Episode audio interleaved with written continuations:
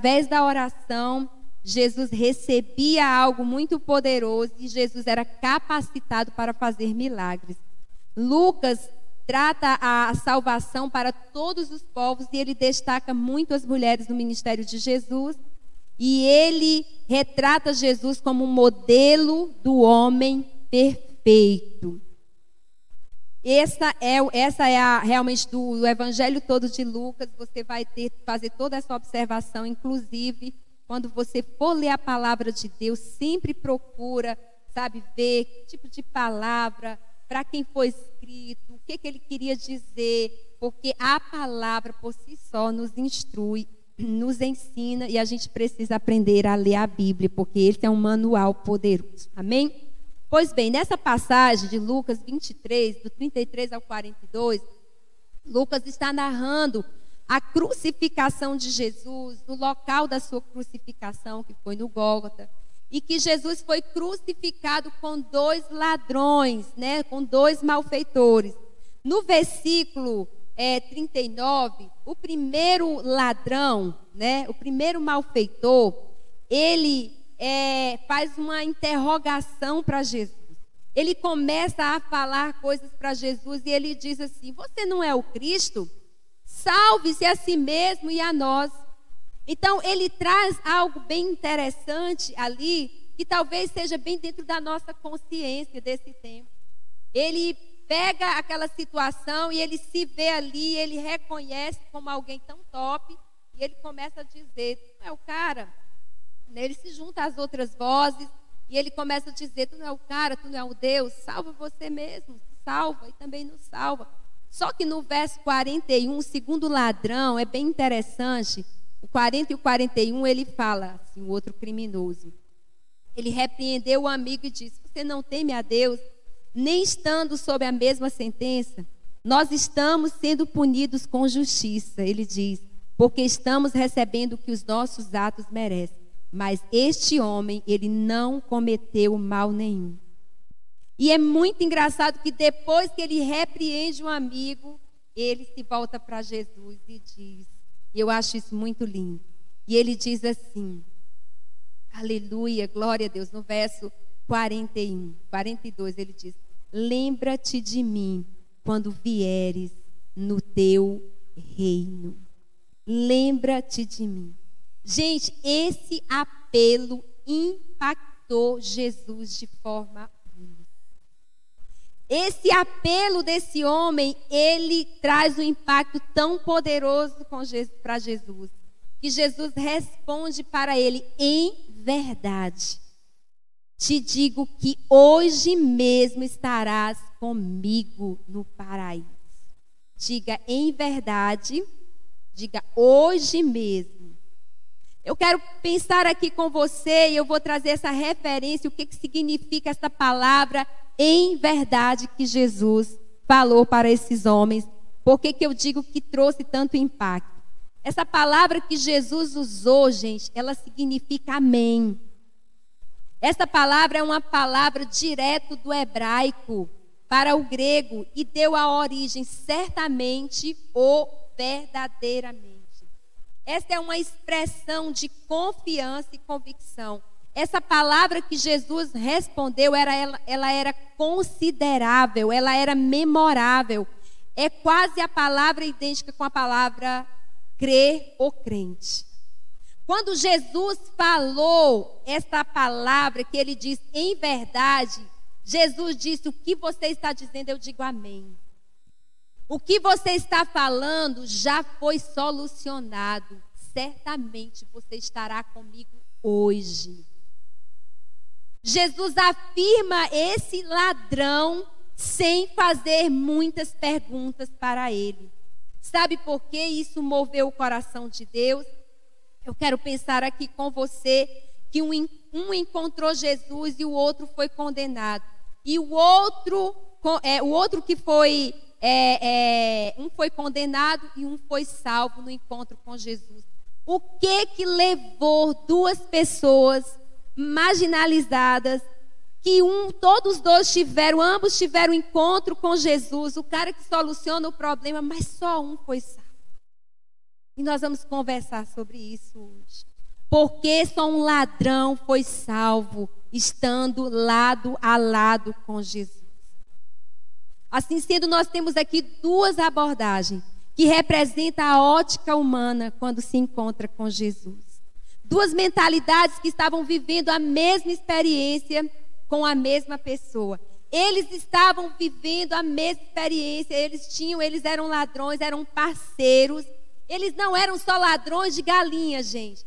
Esse tipo de condenação aqui é porque eles também eram homicidas.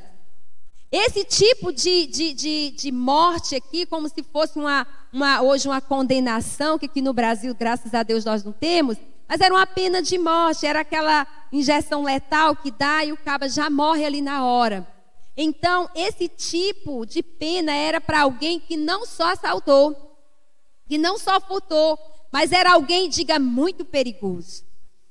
Eram homens que estavam completamente destruídos, porque tinham destruído tantas pessoas e chegou na rota final.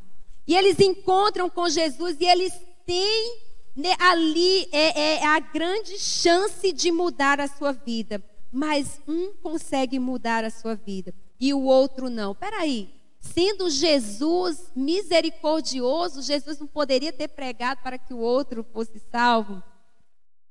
Isso não é uma pergunta que a gente faz porque só um Jesus é tão bonzinho, porque nós estamos vivendo em um tempo do evangelho que todo mundo diz: você pode fazer, fazer, fazer, você é tão predestinado, né? Aí os calvinistas, você é tão predestinado à salvação que você pode pintar e bordar, vai dar tudo certo. Olha o teu irmão diz: hoje pode ser tarde demais, até hoje pode ser tarde demais. Então você, quando encontra com Jesus, diga: precisa tomar uma decisão. Todo encontro com Jesus é para mudar a rota da nossa vida. Todo encontro com Jesus é para te fazer, ó, redirecionar a. Tem muita gente vivendo lado a lado com Jesus, mas não tem suas vidas transformadas. Sabe por quê? Porque eles acham que vão ter uma outra chance. Mas todo encontro com Jesus é um encontro poderoso de atitude naquela hora, naquele momento. Amém? O que faz de fato a diferença, é, como você enxerga Jesus, é, é não se deixar ser guiado pelo sistema. Nós estamos falando de mundo, de sistema, que o mundo da criação, gente, não abomine o mundo da criação. Deus criou o mundo e o mundo é muito bom, criado por Deus. O que Deus condena é o sistema do mundo. Então tem muita gente odiando o mundo porque achando que o mundo não presta. O mundo é bom, o que não vale a pena é o sistema. Então, Deus não se apega muito, não quer que você se apegue ao sistema. Então, a diferença que nos faz enxergar Jesus, na verdade, é quando a gente não se deixa ser guiado pelo sistema. O que, é que o sistema hoje está dizendo para você? O sistema hoje está dizendo que está tudo perdido. O sistema hoje está dizendo que vem uma terceira onda e essa onda vai matar mais gente do que já matou. Essa, essa, essa, esse sistema está dizendo, sabe, que todo político é corrupto. O sistema está dizendo que todas as igrejas já nem valem mais a pena. E aí nós vamos dando crédito, nós vamos enxergando como o sistema enxerga. Só que aqueles que encontram Jesus, aqueles que conhecem Jesus, eles têm uma visão dos céus sobre todo o sistema. Que eles são o portal de Deus. Eu e você, como igreja, somos a porta dos céus aqui na terra. Quando você entende por essa ótica, quando você tem essa mentalidade, quando você aborda toda a situação por essa ótica, você encontra com Jesus. Amém? O primeiro ladrão, ele enxerga Jesus como um malfeitor. Ele mostrou que poderia reconhecer Jesus dependendo do tipo de poder que Jesus pudesse mostrar. Vai se identificando que tipo de ladrão é você, pelo amor de Deus. Os poderes que Jesus poderia demonstrar, o tipo de pessoa que deseja ver poderes, e mesmo o, o, o mesmo apelo que Satanás fez lá quando Jesus estava jejuando. Esse, esse tipo de comportamento, gente, eles querem o tipo, eles querem um requisito para Deus. Eles sabem o que é ser Deus. Esse tipo de pessoa do primeiro ladrão, ele sabe os requisitos de que é ser um Deus. Olha o que, é que esse cara diz. Se tu és o Deus, ele conhecia os requisitos para ser Deus.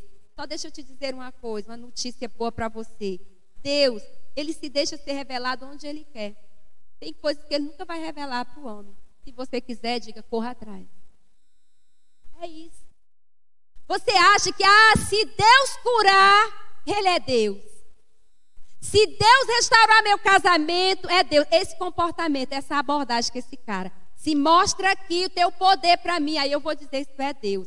É o cara top das galáxias que ele entende que é Deus. Só que nem sempre Deus vai querer que você saiba o tipo de poder que ele tem. É tanto que tudo que ele quis mostrar, ele mostrou na palavra de Deus, na própria palavra dele. E muito interessante que eu acho que Deus não responde a provocação. Se fosse nos dias de hoje, os superpoderosos abriu a mão e disse: Eu vou te mostrar agora quem é Deus. Não é não? Se fosse hoje, eles que têm milhões de seguidores que gostam de mostrar poderes, eles iam agora se apresentar e dizer: Eu posso te tirar daí, eu não vou te tirar. Deus não discute com quem quer descobrir sobre um Deus que é um Deus que ele pensa como Deus tem gente que eu acho incrível que diz assim: ah, Deus, Deus é aquela árvore. A árvore é uma pinóia. Deus não é árvore. Deus é o mar e eu me concentro, não, você está errado. Ah, Deus é confiança. Não, não, não, não, não. Diga, Deus é poderoso. Quando Moisés perguntou para Deus, como, como é que eu vou chegar para Faraó e vou dizer quem você é, quem me mandou? Responda só que eu sou. Eu sou. Deus não explica muito para incrédulos. Deus não se explica muito para incrédulos. Sabe por quê? Porque Deus mantém relacionamento e só se relaciona quem tem intimidade. Se você não tem intimidade com Deus, você vai procurar Jesus nas montanhas, você vai procurar Jesus debaixo da rede, você vai procurar Jesus em todo canto, mas aquele que tem relacionamento com Jesus, ele encontra Jesus dentro dele, porque ele começa a manifestar Jesus por onde ele anda. E ele sabe que Jesus está com ele dentro do barco, na água, na rede, na morte, na cura, na vida. Ele não duvida quando não é curado. Ele também não duvida quando é traído. Ele não duvida quando é rejeitado, porque ele entende que Jesus disse: Eu vou para o Pai, mas eu vou deixar com vocês o meu consolador. Eis que eu estarei convosco todos os dias e em todo o tempo. Aleluia! É em todo o tempo. Eu só vejo Deus se eu tiver empregado. Eu só vejo Deus se eu tiver curado. Eu só vou cantar se eu tiver... Eu só vou para a igreja se eu tiver alegre. Pois eu venho para a igreja doente. Eu venho para a igreja, eu oro doente. Sabe por quê? Porque se ele não me curar aqui, ele vai me curar no céu. No céu não é doente. Diga, ele está comigo. Ele está comigo, aleluia! Esta é uma geração folgada. Esta é uma geração que precisa se arrepiar para ver Jesus. Esta é uma geração incrédula. Esta é uma geração de raça de víbora, de sepulcro caiados. E nós estamos aqui para denunciar, porque Deus está levantando a geração de crente que acredita que mesmo que as lutas sobrevenham, há um escape para nós. Há um escape. Eu não sei você. Mas eu estou vibrando muito nesta manhã, porque essa palavra me pegou e disse: Que ladrão sou eu. Nós estávamos indo fazer um exame essa semana, eu estava conversando com Moisés, e Deus me deu essa revelação dentro do carro. Moisés, que tipo de ladrão somos nós? Que história esse ladrão da cruz nos ensina? Porque com Jesus, diga assim: com Jesus, até um ladrão te ensina até um ladrão de si. Então, muitas vezes a gente se comporta assim.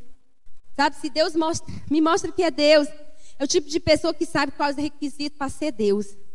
Muitas vezes nós nos comportamos assim. Se Deus restaurar realmente a minha sorte, mudar, Ele é Deus. Quero dizer para você que o pastor Moisés está carequinha assim, o Petro, eles anteciparam um, um propósito que eles fizeram. Você olha e diz assim: já aconteceu? Eu digo: ainda não, né, pastor? Mas ele louvou antes de vir. Mas ele vai vir. Amém? Deus está levantando uma geração que ela não mede esforços para entender o propósito do Senhor na sua vida. Eles se antecipam. Diga quem se antecipa governa. Amém? Glória a Deus. Essa visão é um modo do sistema, ela, ela é esse tipo de visão. Prove quem você é. Sabe? Que poder você tem, eu vou acreditar em você. Ah, não vou naquela oração, não. O vaso não fala. Claro, Deus quer falar com você.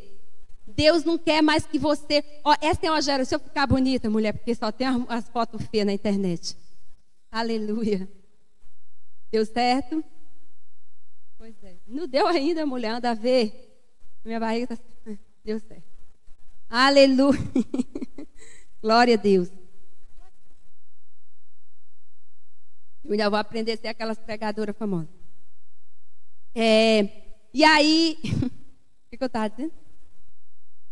Eu esqueci. Então, esse, esse, tipo de pessoa que a gente fica esperando. Ah, eu, eu quero ver ah, os vazios. É, a gente fica pensando, ah, não, só Séfora. Séfora, se eu for para Séfora, ah, Deus vai usar. E um dia a Séfora pega e não tem nada. Aí o caba sai decepcionado e vai atrás de outro. Deixa eu te dizer uma coisa. Deus está quebrando esse movimento entre nós. Porque nós temos um livre acesso, aleluia. Olha para o teu irmão, diz: abre essa Bíblia, porque a Bíblia está dura, empoeirada, porque Deus quer falar com, ele, com você através da palavra de Deus. Eu quero pensar nessa igreja, uma igreja que lê a Bíblia, é uma igreja que sabe que não escuta só o que o pastor diz. Será que é verdade? Pai, consulta crentes bereano, ó, crentes que verifica a palavra. Essa palavra tem tudo a ver. Sabe por quê? Porque está cheio de apostasia. No final de semana agora, esse cara aí se levantou, um cara famoso, né? Vou falar o nome do cara. Mas um cara famoso aí da internet, o cara disse que a Bíblia tem que ser atualizada. A Bíblia tem que ser não sei o quê. Apostasia. Isso pode acontecer comigo, com você, com qualquer pessoa. A gente tem que estar ligado no Senhor. A gente tem que buscar. É uma visão que Deus tem que mostrar o poder dele, senão Deus não está ali. Ah, eu vou correr para um canto para o outro. Leiam Jó, capítulo 23. Gente, é uma sensação poderosa. Quando Jó pega e diz assim: Se eu vou para o Oriente, lá tu não está. Tu não está. Olha como Jó estava louco. Ele estava desesperado para ouvir a voz de Deus. Se eu vou ao Oriente, lá você não está. Se eu vou para o tal lugar, você não me escuta. Será que um justo se apresentando diante de você, será que poderia encontrar? E aí ele cria assim um grande resultado e ele entende, ele compreende que mesmo diante dessa linguagem que ele fala, porque ele não estava escutando a Deus, porque eu quero dizer uma coisa, essa é uma grande realidade. Quando nós estamos no deserto, nós estamos um fio de nada para a gente ficar completamente cético. O deserto pode te gerar um vencedor, mas também pode ser algo muito perigoso para te dar cegueira. Então vai para os pés de Jesus. Chora aos pés de Jesus. Começa a clamar, porque deserto foi feito para florescer nas mãos do homem e da mulher de Deus. Deserto foi feito para fazer com que os rios sejam criados no meio dele. É a palavra do Senhor que diz, Isaías 61, que diz isso, Isaías 60, ou é 61. Eu farei, sabe, jorrar águas no deserto. Farei com que o deserto floresça. Então, olha para o teu irmão e diz: Não importa o deserto. Se você está lá, Deus está com você. E onde Ele está, Ele tem liberdade de fazer através de você como ele quiser. Diga: serão confundidos e envergonhados. Quem vai achar que eu vou me perder no deserto? Porque o deserto foi feito para mim mesmo, para que eu seja um agente transformador de milagres. Aleluia. Será que você conhece alguém assim que tem essa visão de sistema, desse sistema que para eu acreditar que é Deus, ele Deus tem que falar. Deus tem que cumprir. Deus tem que fazer. De verdade, quantos estão aqui que já orou e a sua oração foi frustrada? Eu já. Quantos já ouviram um não de Deus? E mais na frente você diz assim: naquele dia eu não compreendi. Mas hoje, o que é que Jesus diz? Mas vocês vão entender no futuro que foi o melhor para você. Diga até o não de Deus é provisão. Aleluia. O segundo ladrão, ele tem uma outra ótica de Jesus. O segundo ladrão, ele vê Jesus como inocente. E ele tem uma consciência de que Jesus tem o quê? Um reino. Gente, de onde esse malfeitor tirou a ideia de que Jesus tinha um reino e que voltaria nesse reino? Quem pregou para esse ladrão? De onde ele tirou essa consciência? Você já pensou? Eu estava lendo e, e pensando e ali dizendo, Deus, de onde ele tirou essa consciência? O outro tinha uma consciência totalmente duvidosa. Mas ele repreende e ele diz: Olha, lembra-te de mim quando você voltar no seu reino. Ele identificou um rei e ele identificou que Jesus era poderoso. Você vai morrer, mas você vai voltar. Olha só, eu acredito demais. Esse segundo vilão, ele repreende o seu parceiro. E ele, no seu discurso, ele confessa que eles eram, que eles haviam causado grandes prejuízos à sociedade, que eles tinham infringido leis, mas eles de fato mereciam aquela sentença, mas Jesus não. Ele faz uma defesa por Jesus. E ele traz algo muito legal, que ele foi diferente do primeiro, né? Diferente do primeiro, esse ladrão faz uma confissão de pecado diante de Jesus. Ele reconhece Jesus como um rei que vai voltar e ele pede apenas para ser lembrado você acha disso? Isso falou muito forte no meu coração, de verdade. Ele não pediu, ei, me tira dessa cruz. Eu quero me livrar disso. Ele disse, eu realmente mereço isso aqui. Eu realmente estou aqui pagando um preço, mas você não. Eu quero só que você lembre de mim quando você voltar no meu reino. Ele pediu apenas isso. Esse homem, ele apresenta elementos para que a graça o alcance. O elemento que esse homem ele, ele deu para Jesus foi uma coisa, sabe o que? Reconhecimento de fato de quem ele era. A condição, diga, de miserável. A graça só alcança miseráveis. A graça só alcança quem reconhece que precisa de favor. A graça só reconhece, só alcança quem. Bata palma mesmo. Quem alcança essa graça é quem de fato sabe que por outro modo não haverá compaixão. Isso é muito incrível. Incrível. Eu acho isso maravilhoso demais. Quais são os elementos para a graça te alcançar? Toma nota aí. Confess, reconhecer o pecado, confessar o pecado, pedir perdão. E quem pede é porque, diga, porque precisa. Sabe o que, que ele estava dizendo? Eu sou miserável. Eu sou um salteador. Essa sentença é para mim mesmo. Mas lembra-te de mim. Ele está pedindo. Ele está pedindo.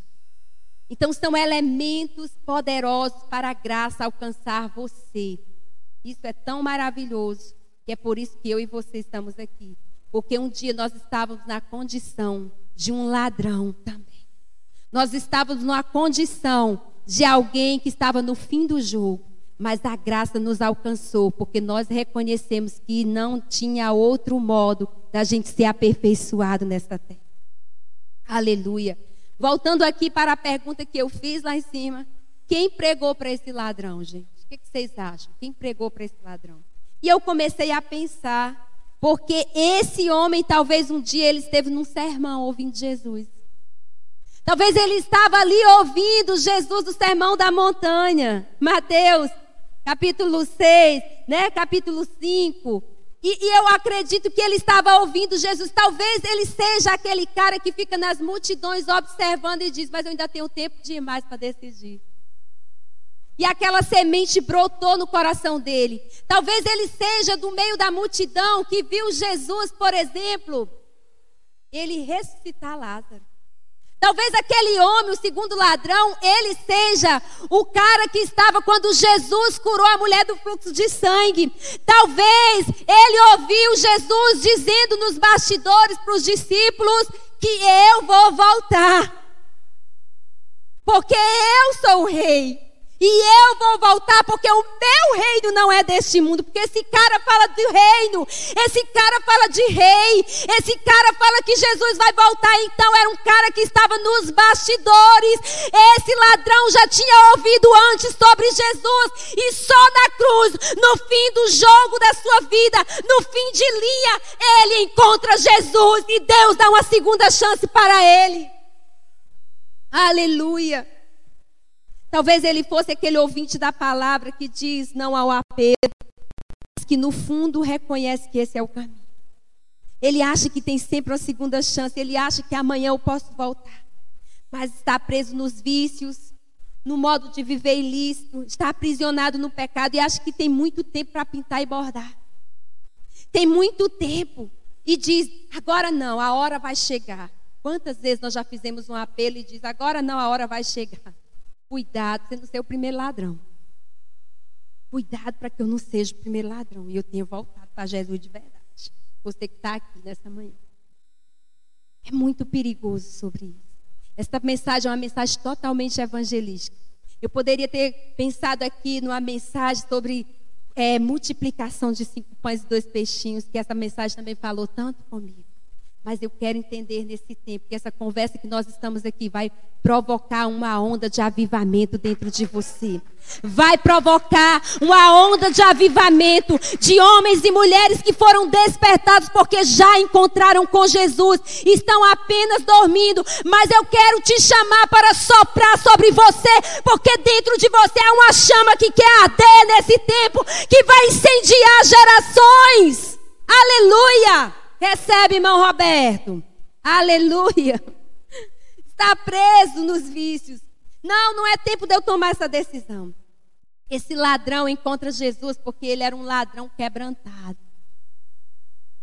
Quando ele estava na cruz, ele lembrou que Jesus não fez mal algum, que estava ali sem merecer, e o ladrão olha para a sua própria condição. E ele diz: Acabou. É fim de jogo. A morte é o meu pagamento. Ele olha e pensa assim: acabou, não tem mais jeito, eu não posso mais descer dessa cruz. Chegou o fim para mim. Mas uma coisa eu posso pensar: que ele olha para Jesus e Jesus com um olhar cheio de compaixão. E quando ele fala aquela palavra para Jesus, ele não bajula Jesus, mas ele reconhece: tu realmente lembra de mim. Uma coisa radical que eu acho de Jesus, que Jesus, quando ele quer salvar, ele não deixa para amanhã.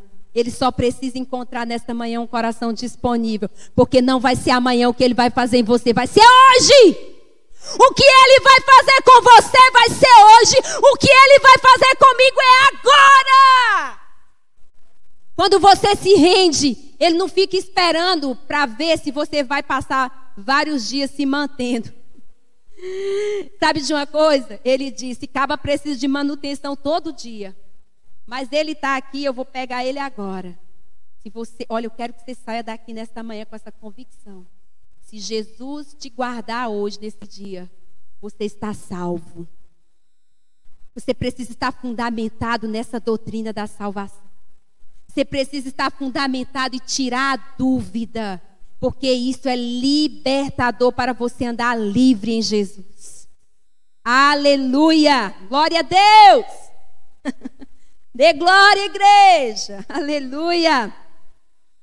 Observa, gente, que ele, esse ladrão, ele não pede para ser tirado da cruz. Ele não pede socorro para aquele momento. O cara entendia sobre a eternidade. Ele diz, sabe o que ele entendia, aquele ladrão? Cara, nós estamos tão feio, o negócio está tão feio. Se eu morrer, eu vou para o inferno agora. Isso é consciente. Isso não é condenação. O homem que morrer sem Jesus segue o juízo final. E você vai para o inferno de fato, se você não encontrar com Jesus aqui em vida. Esta é uma realidade da salvação.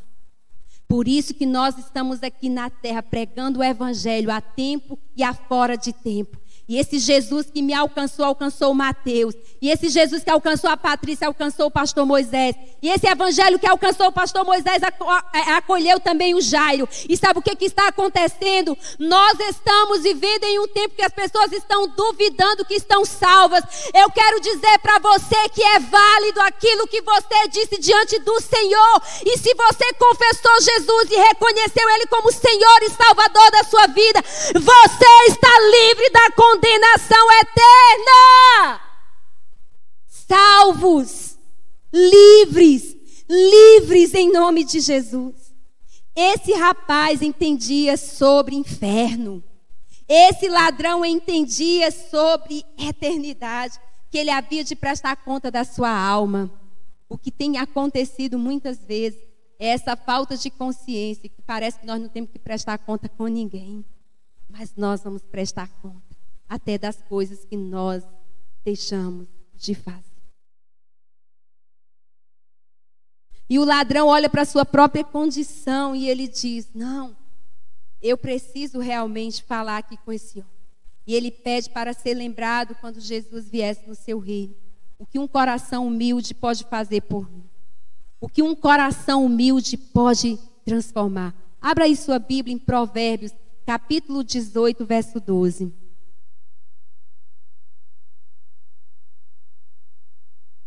Aleluia. Provérbios 18 e 12 diz: Provérbios 18 e 12. A arrogância precede a destruição. A humildade precede a honra. Vocês observam que existem dois corações, um arrogante e um humilde? Também Provérbios 18 e 21 diz: A língua tem um poder sobre a vida e sobre a morte. Os que gostam de usá-la comerão do seu fruto. O primeiro ladrão se perdeu por aquilo que ele falou. O segundo ladrão foi salvo por aquilo que ele falou. Diga a decisão que eu tomo. Quando eu encontro com Jesus, não somente o que eu escuto dele, mas o que eu respondo a ele, diz, me garantirá salvação. Amém? Para surpresa daquele ladrão, Jesus responde: Em verdade, hoje mesmo estarás comigo no paraíso. Para a destruição do outro, diga: Não houve segunda chance. Ei, mas Jesus é tão bonzinho. Jesus não está sempre ali, né? Eu gosto muito de pensar sobre uma canção que diz: Uma chance igual a esta, talvez eu não tenha mais. Quero estar em tua presença, nem que seja a última vez. Se tiver que gritar, eu gritarei. Se tiver que chorar, eu chorarei. Se tiver que humilhar o meu espírito, assim o farei. Me dá mais uma chance. Eu quero ser do teu espírito. Eu quero matar minha carne. O mito pode subir. Fazer tua vontade, doce Espírito, que a minha vida seja tua vida. Jesus, eu quero nascer do teu espírito. Eu quero matar minha carne, fazer tua vontade, doce espírito. Que a minha vida seja tua vida, Jesus. Esta é uma grande realidade. Ele te dá uma chance hoje, agora. O que você vai fazer a partir de hoje? Aquilo que você entendeu e recebeu no seu coração. Eu quero matar a minha carne. Aquele ladrão viu que era final de linha. Ele, Jesus, surpreendeu aquele ladrão com a resposta. E nós estamos, às vezes, tão apáticos daquilo que o Senhor está falando, porque a gente acha que a gente vai ter muito tempo. A gente acha que vai ter muito tempo nessa vida.